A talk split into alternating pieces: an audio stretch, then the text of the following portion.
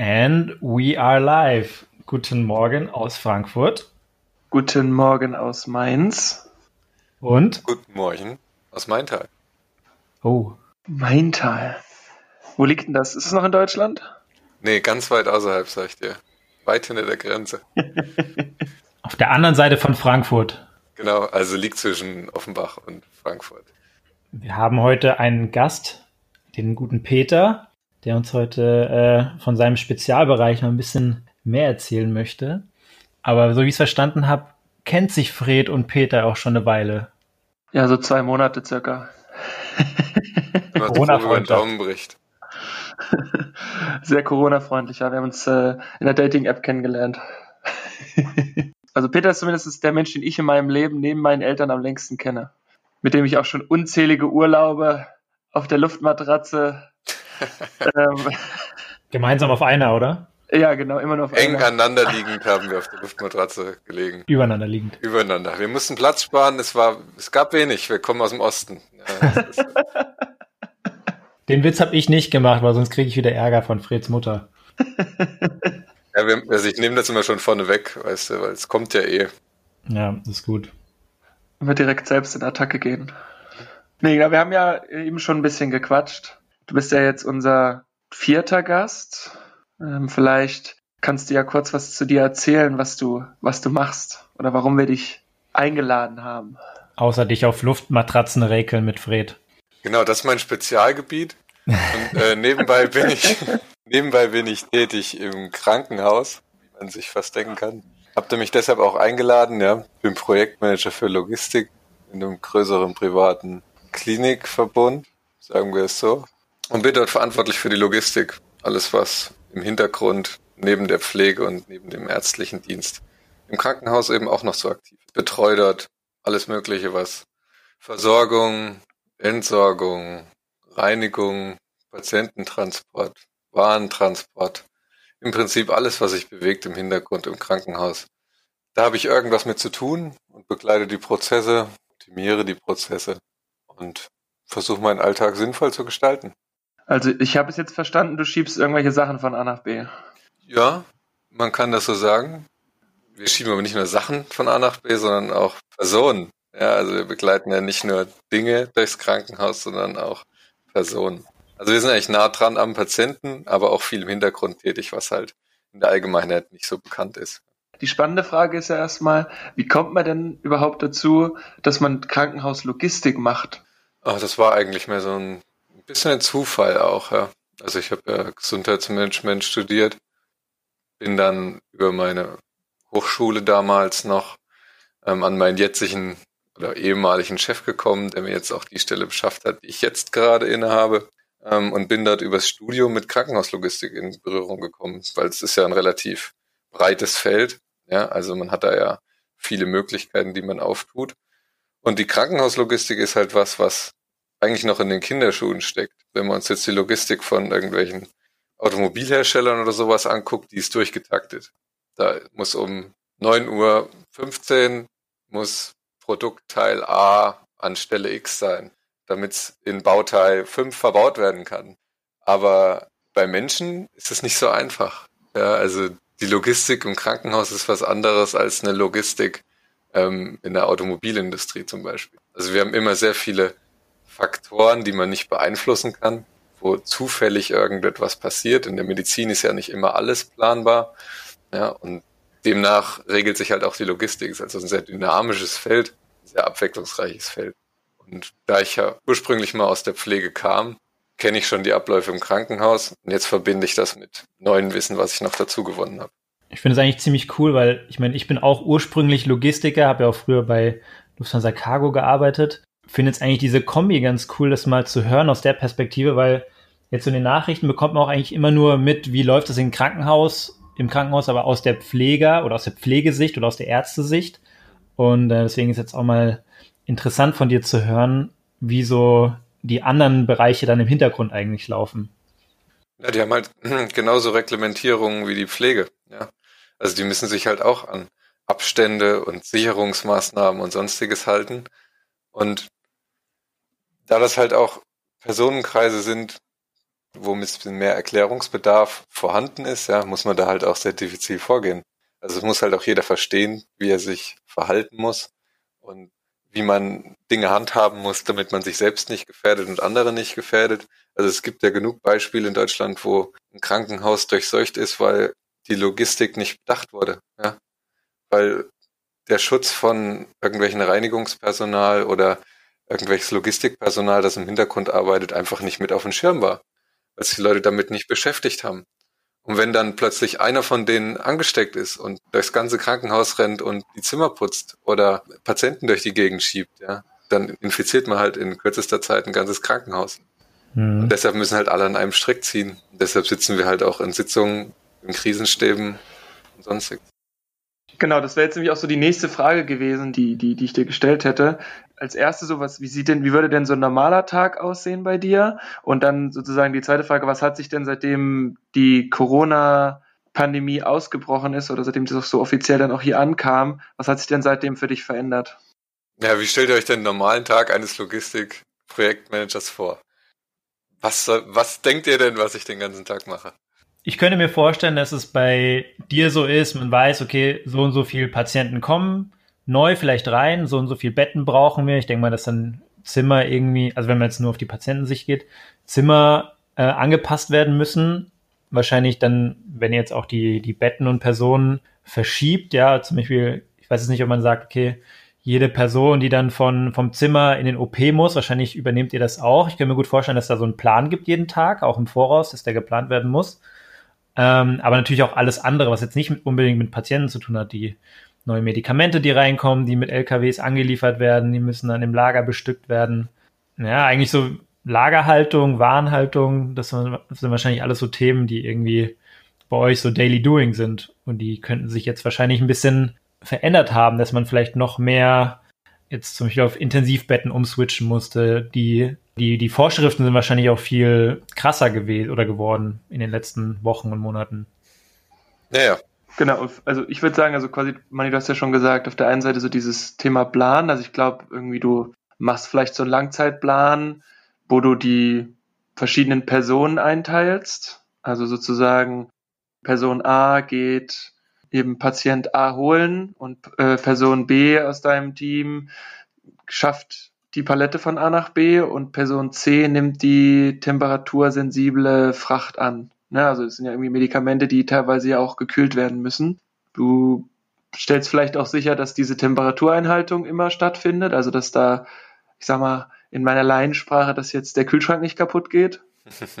Ja, und ansonsten vielleicht auch so ein bisschen Feuer löschen. Also dann kommt vielleicht einer nicht, weil er sich krank gemeldet hat und dann das Daily Doing Umplanen zu machen. Genau. Also ihr habt schon ein bisschen was zusammengefasst, was wir natürlich machen. Ich fange mal an. Erstens habt ihr ja gesagt, wir transportieren Menschen von A nach B für irgendwelche Untersuchungen, die geplant sind oder nicht geplant sind. Ne? Während mit Covid-Ausbruch, der Ausbruch äh, vonstatten gegangen ist, geht natürlich alles zurück. Ja, also wir haben wesentlich weniger Transporte im Haus. Nicht so viel, wie wir erwartet haben, sondern nur so 30 Prozent weniger momentan. Das liegt aber daran, dass weniger elektive Patienten, also geplante OPs im Klinikum ablaufen. Nachdem ja bekannt war, dass jetzt die Covid-Welle anrückt, ist erstmal der normale Betrieb im Krankenhaus runterge runtergefahren worden. Ja, also wir durften ja keine geplanten OPs mehr durchführen, nur noch Notfall-OPs und sonstiges. Da geht schon mal das OP-Programm runter. Ja. Von 14, 15 Seelen laufen sechs. Ja, da könnt ihr euch schon ausrechnen an einer Hand, wie viele OP-Transporte dann am Tag noch gemacht werden. Nämlich nur noch die Hälfte.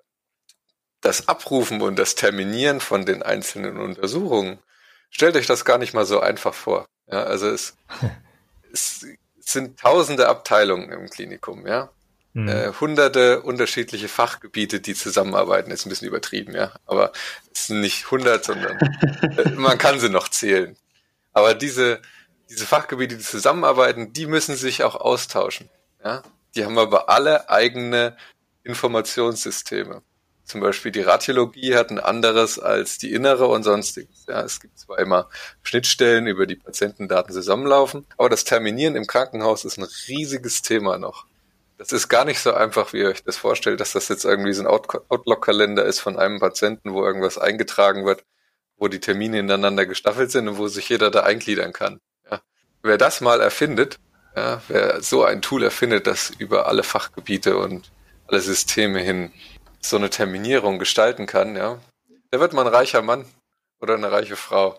Liegt es daran, weil alle so, ich sag mal, alle Abteilungen bei euch so spezifische Anforderungen haben, dass zum Beispiel die Radiologie so ein Tool braucht, weil da ganz andere Sachen eingetragen werden müssen, wie jetzt bei der Inneren zum Beispiel, oder woran liegt das? Ja, das liegt an den Systemen, in denen die arbeiten. Ja, die haben für ihre für ihre äh, Röntgengeräte verschiedene Systeme, ja, und dann arbeiten die da drin und erfassen dort Patientendaten und füttern die mit Daten, ja. Dann hast mhm. du einen mhm. Datenpool aus einem bestimmten einem bestimmten Programm, das da eingefüttert wird und dann hast du da eine digitale Patientenakte und dann hast du da noch eine physische Akte und dann führst du das von der Intensiv- und der Radiologie aus 15 unterschiedlichen Medizingeräten zusammen, ja, und diese Daten mhm. musst du irgendwie aggregieren und zusammenführen. Und daraus dann noch eine schöne Terminplanung hinzukriegen, die sich über das ganze Krankenhaus erstreckt und das auch noch sinnvoll ausnutzt und alle Ressourcen am liebsten dauerhaft belegt, das ist eine Aufgabe. Ja. Also die hat noch, also ich glaube, noch keine hundertprozentig gemeistert. Es gibt noch, es gibt noch keine Lösung dafür. Ja. Hm. Das sind die Patiententransporte. Um sowas kümmern wir uns natürlich auch. Ja, also wir transportieren Personen von A nach B. Ähm, wir machen das nicht mehr handschriftlich, sondern das ist mittlerweile alles digitalisiert. Die Mitarbeiter, die bei uns laufen, die haben Endgeräte, also im Prinzip ein Smartphone in der Hand, ja, kriegen darauf ihre Aufträge, fahr Patient X von A nach B, ja, und dann gibt's da noch einen Transportstatus dazu, wie die den fahren sollen, liegend, gehend, sitzend, laufend, ja, wie auch immer. Und dann gibt's auch noch Informationen, die dazu sind, zum Beispiel hat er eine Infektion, ist er ein Covid-Patient, sonstiges, ja, damit mhm. die wissen, wie sie sich verhalten müssen bei so einem Transport. Wie müssen sie sich schützen? Und damit auch die Mitarbeiter geschützt sind, muss das eben auch ordentlich eingepflegt sein. Also im Prinzip heißt das, dass sich jetzt für den Mitarbeiter, der jetzt einen Patienten von A nach B transportiert, erstmal nicht viel geändert hat. Grundsätzlich nicht. Denn seine Arbeit ist gleich geblieben, solange alle da sind. Ja, also ich muss sagen, toi toi toi, bei uns im Krankenhaus sieht es eigentlich noch ganz gut aus. Der Krankenstand ist recht gering. Es gibt auch nahezu keine Infektionen von Mitarbeitern im Haus, was auch sehr positiv ist. Also da sind wir gut aufgestellt bisher, ja, muss man echt sagen. Liegt aber auch daran, dass früh Maßnahmen ergriffen wurden, ja, dass alle sich bewusst gemacht haben, dass wir alle in einem Boot sitzen und dass sich alle gleich, gleichermaßen zu schützen haben und dass jeder auf den anderen ein bisschen achten musste. Das geht halt nur, wenn man miteinander das macht. Sagtest du ja, es haben sich ein paar Sachen geändert, wie zum Beispiel die OPs sind erstmal von der Anzahl her runtergegangen. Mhm. Ähm, wahrscheinlich um gut für die Covid-Welle vorbereitet zu sein. Was kam denn dann danach? Ja, die OPs sind runtergegangen. Ihr könnt euch überlegen, wenn keine OPs mehr stattfinden, dann gibt es auch keine Patienten mehr, die auf den Stationen liegen. Ja. Also sind auch die Stationen runtergefahren worden. Wir haben mehrere Stationen geschlossen, die jetzt einfach leer sind aber das Personal ist ja nicht einfach freigestellt, ja, so wie ihr jetzt zum Beispiel freigestellt seid in irgendeiner Art und Weise, sondern das Personal wird ja weiterhin vorgehalten. Ja, das Personal wird natürlich nicht nur hingesetzt und tut nichts, sondern das Personal wird auch weitergebildet, ja. Also es sind normale Pflegekräfte und Ärzte, die eigentlich in anderen Gebieten sind, äh, tätig sind, umgeschult worden oder in kürzester Zeit angewiesen worden, wie sie zum Beispiel mit beatmeten, zu beatmeten Patienten umzugehen haben Genau dasselbe ist natürlich bei unseren Reinigungskräften passiert, ja. Die sind halt auch weitergebildet worden in, ähm, wie reinige ich infektiöse Zimmer und was muss mehr gemacht werden. Wir haben im Hintergrund geguckt, welche Stationen sind denn jetzt explizit für Covid-Patienten bereitgestellt worden. Ja, also es sind ja verschiedene Bereiche im Krankenhaus geschaffen worden, die für Covid-Patienten ausgewiesen sind. Dann gibt es auch Non-Covid-Stationen, die sind zusammengefasst worden unter bestimmten Bereichen, ja, so dass da auch nur bestimmtes Personal im Einsatz ist. Das Personal muss natürlich auch hauptsächlich dort auf diesen Stationen tätig sein, darf wenig rotieren, wie ich schon mal am Anfang gesagt hatte. Ja. Wenn viel rotiert wird im Krankenhaus, lässt sich schlecht nachverfolgen, falls irgendwann mal eine Infektion passieren sollte. Und genau das wurde gemacht. Also es wurden Abteilungen geschlossen und es wurde das Personal weitergebildet. Und es wurde halt niemand in eine Kurzarbeit geschickt, sondern es wurden alle vorbehalten und es wurde geguckt und gehofft, dass die große Welle nicht kommt. Ja. Und bisher hat man ja auch Glück. Aber das heißt jetzt ja um, im Umkehrschluss, ähm, also viele Krankenhäuser sind ja kein staatliches Unternehmen. Das heißt, wenn du die Leute vorhältst, natürlich auch im Sinne von, ähm, wenn der Welle kommt, dann müssen wir sofort reagieren oder wir müssen bereit sein, dass natürlich da weiterhin jetzt Gehälter etc. gezahlt wurde und ja eigentlich aber kein, keine Einnahmen mehr für das Krankenhaus entstanden sind. Was ja per se erstmal absurd ist, dass ein Krankenhaus, also ein Gesundheitssystem Profit machen muss. Ne? Und nicht irgendwie, sag ich mal, am Ende bei Null rauskommt, sondern halt wirklich ein Unternehmen ist, was am Ende Geld machen soll. Und jetzt hast du ja gesagt, dass die Hälfte der OP-Säle nicht mehr bestückt wurden, dass die Hälfte der ähm, sozusagen der Seele leer sind und dass die Mitarbeiter ja aber trotzdem da sind. Ja, freilich. Also viele Krankenhäuser kranken daran ja auch, ja. So ein Maximalversorger, ja, der so 80, 90 Prozent Belegung hat, ja, und jetzt mit 40 Prozent Belegung daherkommt, mit einem Mitarbeiterstamm von 2500 Mitarbeitern, da könnt ihr euch ausrechnen, was dabei rumkommt, ja. Also da ist viel Geld, das jetzt auf der Strecke bleibt, ja, und mit den 560 Euro oder wie viel sind's? Ja, 560 Euro, die der Bund für die leeren Betten bezahlt, ja, das reicht halt bei Weitem nicht aus. Also wenn man sich das einfach mal durch, durchrechnet, so, ne? Das ist schon enorm. Ja, Und jetzt könnte man ja im Umkehrschluss sagen, naja gut, jetzt ist, sind ja die Zahlen immer weiter sinkend, dann können wir jetzt ja wieder den Normalbetrieb aufnehmen, oder? Ja, das kommt halt drauf an. Also es gibt ja so ein, ein Register, wo man sieht, wie die Intensivbettenbelegung ist in den einzelnen Bundesländern. Also das kann sich auch jeder angucken. Ja, also intensivregister.de heißt das. Da kann jeder gucken, wie ist denn die Belegungszahl in den Krankenhäusern? Wie viele Betten sind noch frei und wie viel müssen wir vorhalten? Die Maßgabe der Bundesregierung ist ja, dass man circa 30 Prozent der zur Beatmung bereitstehenden Betten mindestens noch bereithält. Und das sind halt pro Krankenhaus, kommt drauf an, wie groß die Intensivstationen sind. Gehen wir mal von 20, 25 Betten aus, sind das fünf bis acht Betten, die man immer bereithalten muss jetzt noch für die Covid-Patienten. Und du kannst halt sowieso nicht alle Betten nur für Covid-Patienten bereithalten, weil leider lassen sich andere Krankheiten ja nicht von so einem Virus stoppen. Also das alltägliche Geschäft läuft ja immer noch weiter. Also die Leute werden ja auch immer noch krank. Und die Leute werden nicht nur leicht krank, sondern die werden auch schwer krank. Was wir halt auch beobachten und was auch immer im Krisenstab so ein Thema ist, also wir merken ja auch, dass wesentlich weniger Leute ins Klinikum kommen, die so normale Erkrankungen haben. So ein Herzinfarkt oder eine Herzinsuffizienz, irgendwas. Es kommen wesentlich weniger Leute mit leichten und mittleren Fällen ins Klinikum wie früher. Weil sie einfach Angst haben. Sie Angst haben. Ja. Aber es gibt ja strikte Maßnahmen in den Kliniken. Ja, überall abgeteilte Notaufnahmebereiche, in denen die Patienten aufgenommen werden und sonstiges. Also es gibt ja Konzepte in Kliniken. Man muss jetzt keine Angst haben, dass man nicht versorgt werden kann. Ja. Geht ins Krankenhaus, wenn ihr krank seid. Ja. Mhm ich glaube, es ist eh immer schon mal eine Hürde, dass man sagt, also außer ich bin jetzt in einem Unfall und kann mich nicht mehr bewegen, natürlich komme ich dann ins Krankenhaus, aber angenommen, man kriegt jetzt einen ganz leichten Schlaganfall oder so, dann gibt es ja genug Leute, die sagen, nee, nee, ich brauche nicht ins Krankenhaus gehen. Oder du denkst, du hast dir vielleicht den Fuß gebrochen, aber denkst vielleicht, ja, muss nicht sein, dass ich jetzt ins Krankenhaus gehe, ich kann auch nächste Woche mal zum Arzt gehen, wenn es nicht besser wird. Ne? Mhm. Und ich denke mal, jetzt ist dann nochmal die Hürde, dass man sagt, man fährt jetzt wirklich in die Notaufnahme, wahrscheinlich nochmal um einiges gestiegen, weil man da noch mal mehr Respekt vor hat. Weil sonst ist auch immer für mich Krankenhaus, es war immer so ein, so ein Tabuthema, da gehe ich wirklich nur hin, wenn ich äh, so halb am Sterben bin. Ne? Aber eigentlich muss es ja auch gar nicht sein, man kann ja auch schon früher hingehen. Na klar, also man muss es nutzen, wenn man es braucht. Ja. Ich meine, wegen dem Schnupfen gehe ich jetzt nicht ins Klinikum. Ja? ja, ja. Also ich gehe ins Klinikum, wenn ich mir einen Fuß gebrochen habe. Oder wenn mein Herz drückt, gehe ich nicht erst noch zum Doktor nebenan, wenn es so schlimm ist, dass ich kaum mehr atmen kann oder dass sich das so sich zuzieht, dann muss man nur mal ins Klinikum und man muss nur mal den Notruf wählen. Ich habe mal noch eine Frage zu den Vorgaben, du meinst mit den, mit den Intensivbetten, die ihr da aufbehalten müsst. Mhm. Wie kommen denn diese Vorgaben zustande? Kommen die jetzt alle übers Gesundheitsministerium, vom Sparen direkt, vom Bund, von den Ländern?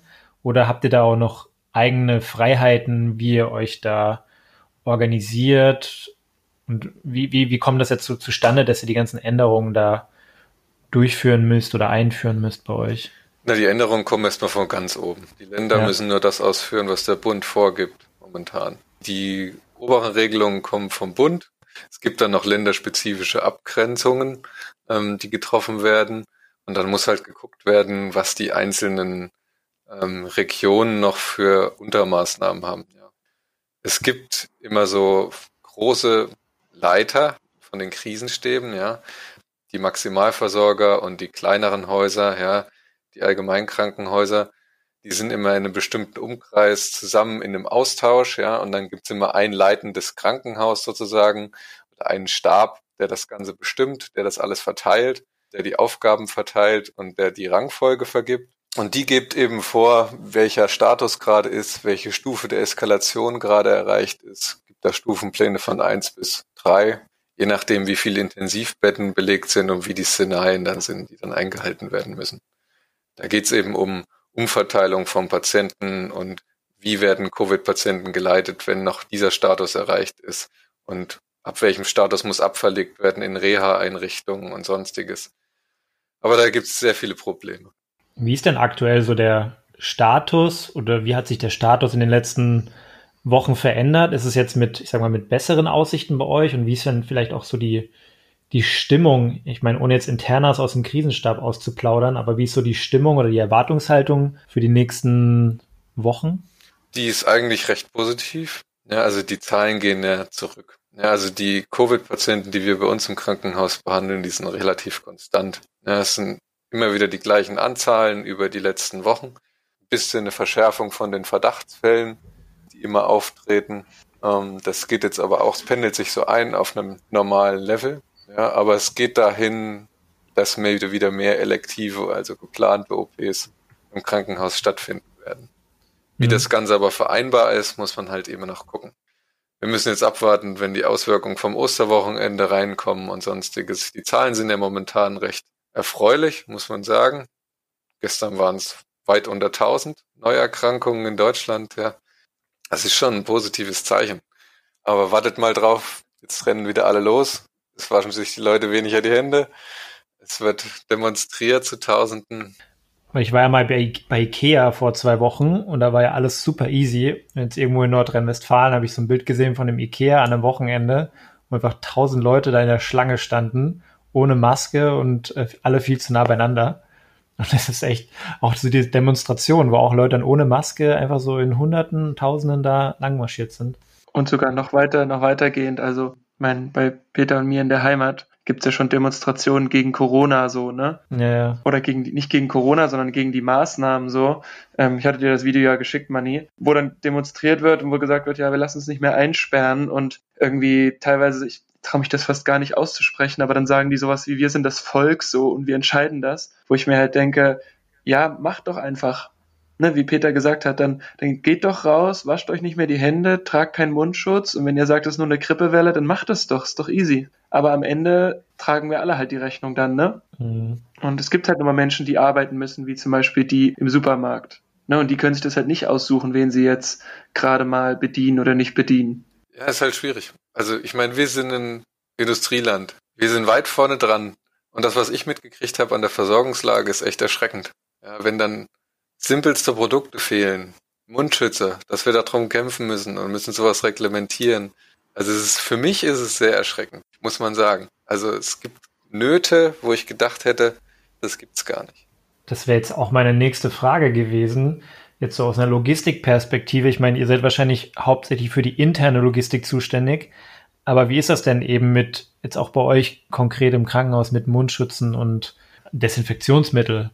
Ähm, Gab es da irgendwie Engpässe oder hattet ihr da genug Vorrat? Weil ich kenne auch Ärzte, die dann generell zum Beispiel wenig Vorrat von, von Mundschützen haben, weil dieses immer relativ äh, frisch bestellt haben, die jetzt dann auch kurzfristig ziemlich Probleme hat. Wie ist es bei euch gewesen? es gab und gibt Notstände. Ja, also es war schon drastischer. Ich meine, das liegt aber auch daran, dass die Wirtschaft immer so schön ist und der Markt alles reguliert, ja, wie wir wissen.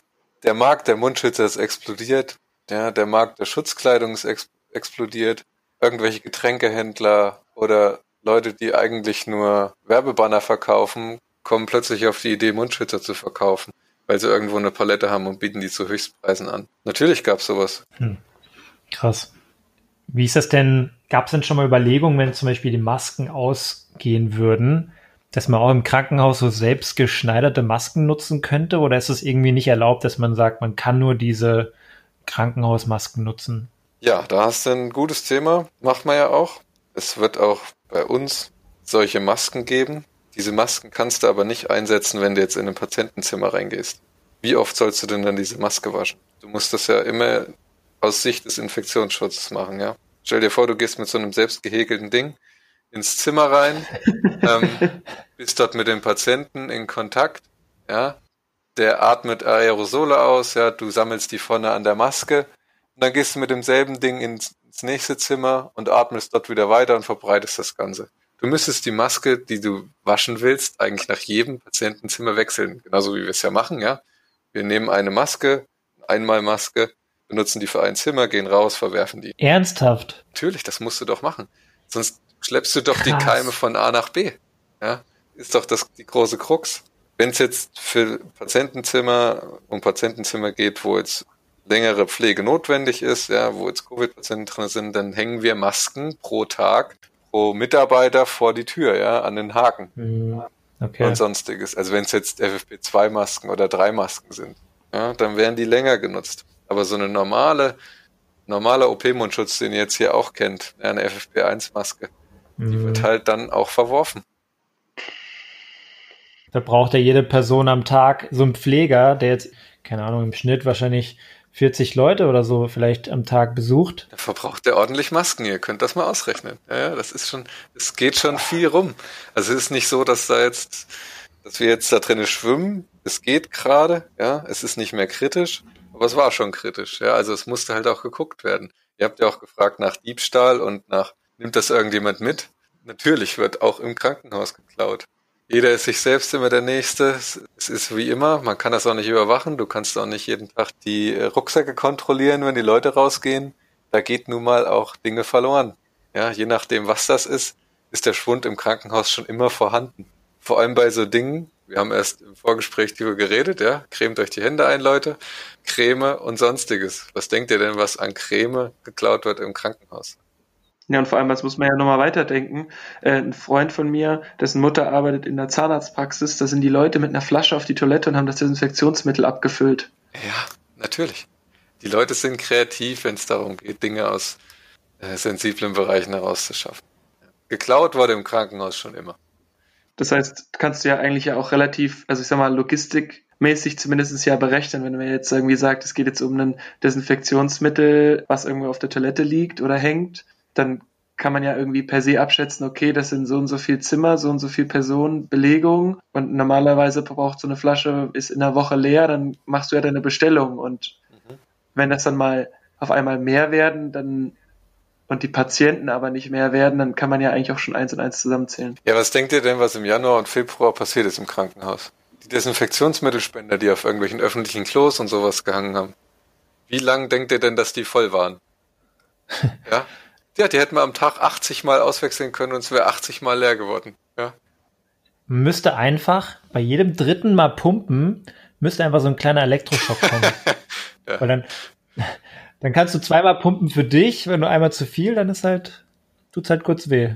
Es wäre ja super, wenn es durchs Pumpen leer gegangen wäre. Die Leute haben einfach das Ding unten aufgemacht, haben die Flasche mitgenommen. So wie wenn du Benzin abziehst, irgendwie aus dem Auto mit so einem Schlauch einmal so kurz gezogen, ne, mit dem Mund und dann abgefüllt. Ist ja so ein Standardverschluss wie von der, äh, von der PET-Flasche. Ja, schraubst du drauf, tschüss, hast du Desinfektionsmittel in der Tasche. Genau dasselbe ist mit Mundschützern. Wenn die irgendwo rumgestanden haben, frei, sind die geklaut worden. Dann mussten wir halt dazu hingehen, mhm. dass die Stationsschwestern die Mundschützer damals, als noch Patientenbegleitung äh, im Krankenhaus erlaubt war, ja, nur so per Hand rausgegeben hat. Weil wenn die irgendwo rumgestanden haben auf Station, haben die so schnell mhm. Beine gekriegt, da konntest du nicht gucken. Mhm.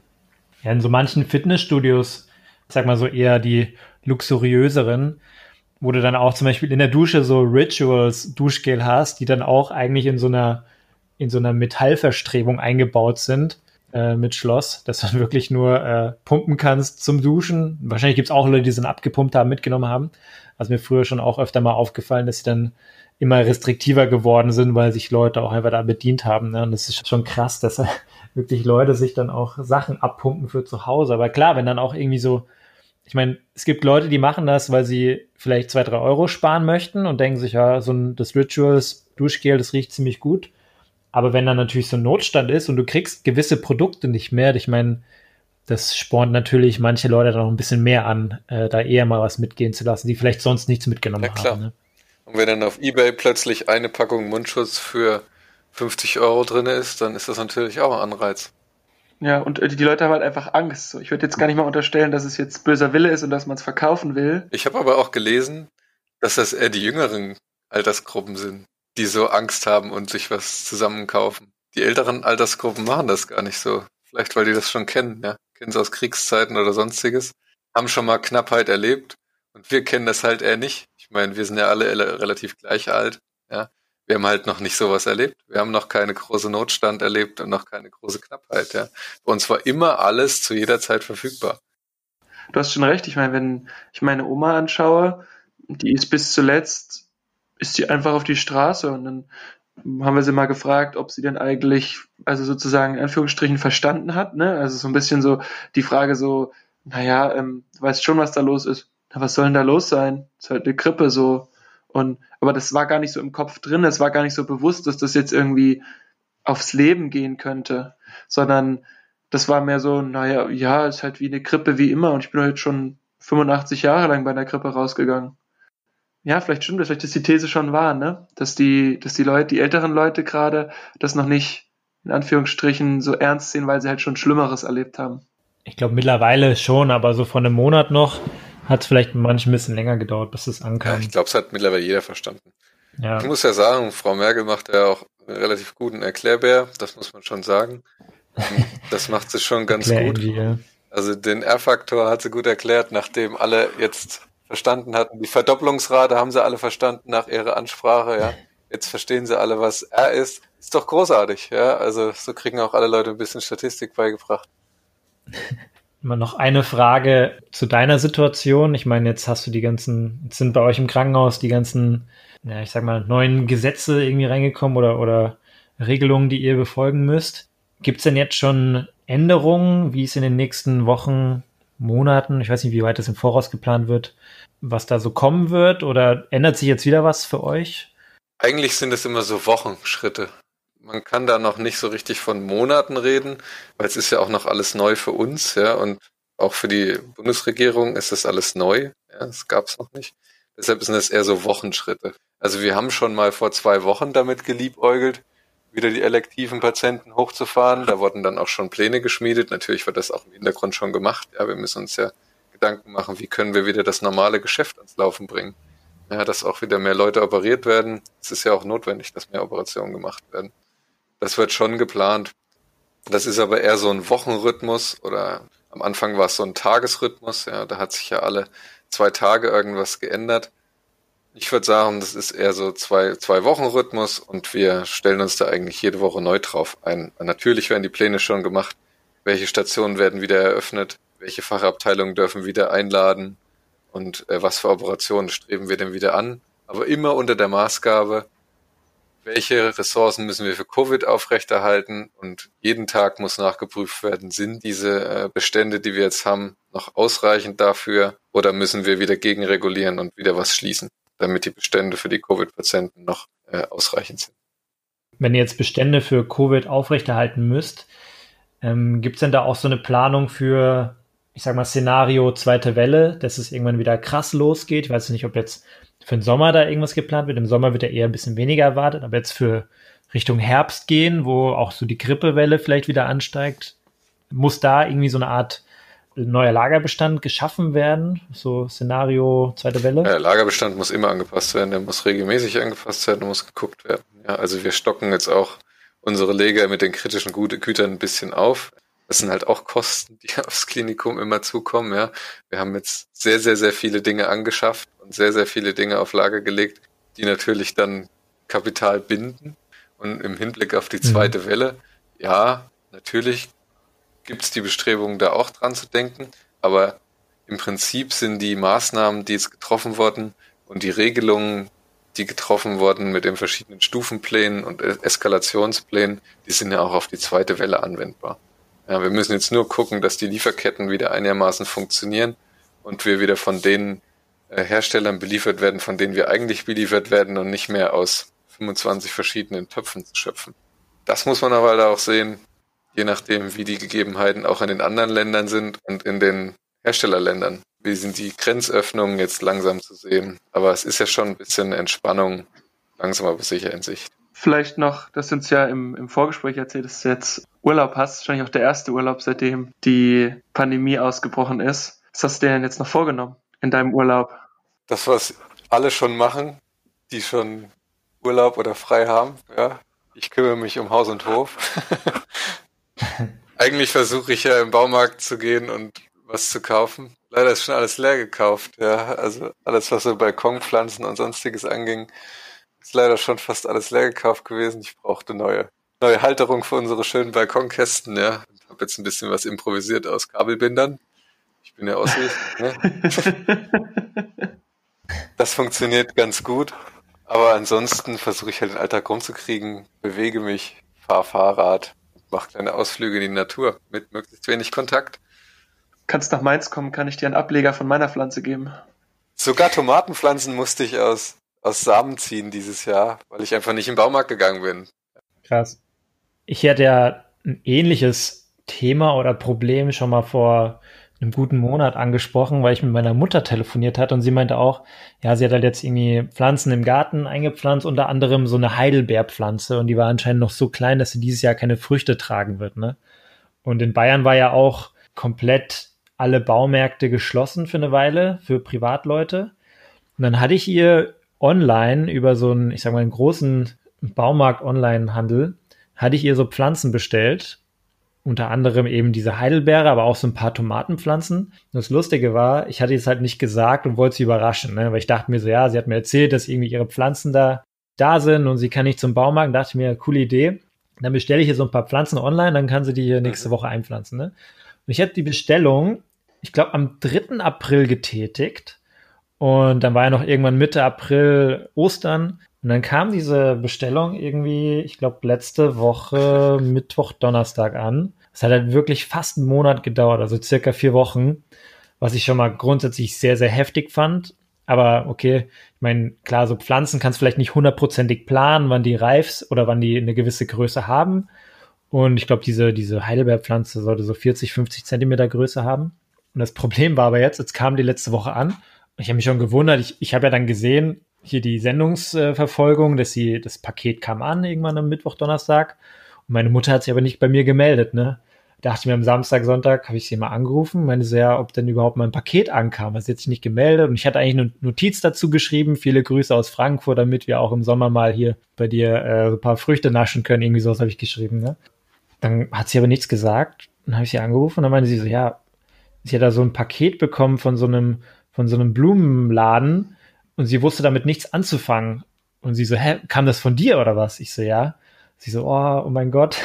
Äh, sie hat nämlich voll Stress gemacht bei einem anderen Blumenladen, wo sie letztens was bestellt hat und sie dachte, die hätten die Adressen weiterverkauft, an denen ich da. ja, weil da war keine Notiz dabei. Also es kam einfach das Paket an, ohne diese Notiz, die ich mit reingegeben habe. Nur irgendwie nur so eine Info, dass irgendein Gutschein verrechnet wurde, weil ich natürlich so äh, als Sparfuchs irgendein so Newsletter-Gutschein da noch mit reingerechnet habe. Und dann dachte die irgendwie, äh, da würde jetzt so eine Rechnung kommen, da hat sie schon einen ganz bitterbösen Brief an diese Firma geschickt, ähm, dass sie das nicht, dass sie die, die Kosten nicht übernehmen wird. Und äh, sie weiß ja eh nicht, wo diese Bestellung herkommen würde. Und äh, sie unterstützt es nicht, dass irgendwelche Adressen weiterverkauft werden. Irgend so einen Brief, bitterbösen Brief hat sie geschrieben, bis ich ihr dann drei Tage später ähm, die Auflösung gegeben habe, dass es von oh mir nein. kam sie hat die Pflanzen dennoch mal eingepflanzt, weil sie dachte, die will sie jetzt nicht wegschmeißen oder zurückschicken und die eine musste sie eh aufpäppeln. Und äh, ich fand es eigentlich ziemlich lustig, dass es irgendwie nicht so gut geklappt hat und nicht so schnell geklappt hat, wie ich eigentlich vorhatte. Und aber es ist am Ende eigentlich nochmal alles ganz gut gegangen. Aber das ist noch eine Option für dich, falls du noch Pflanzen brauchst, musst halt einen Monat warten vielleicht. Ah, du, ich habe die jetzt schon gut großgezogen. jeden Tag streichle ich die okay, und die so. wachsen jeden Tag mehr.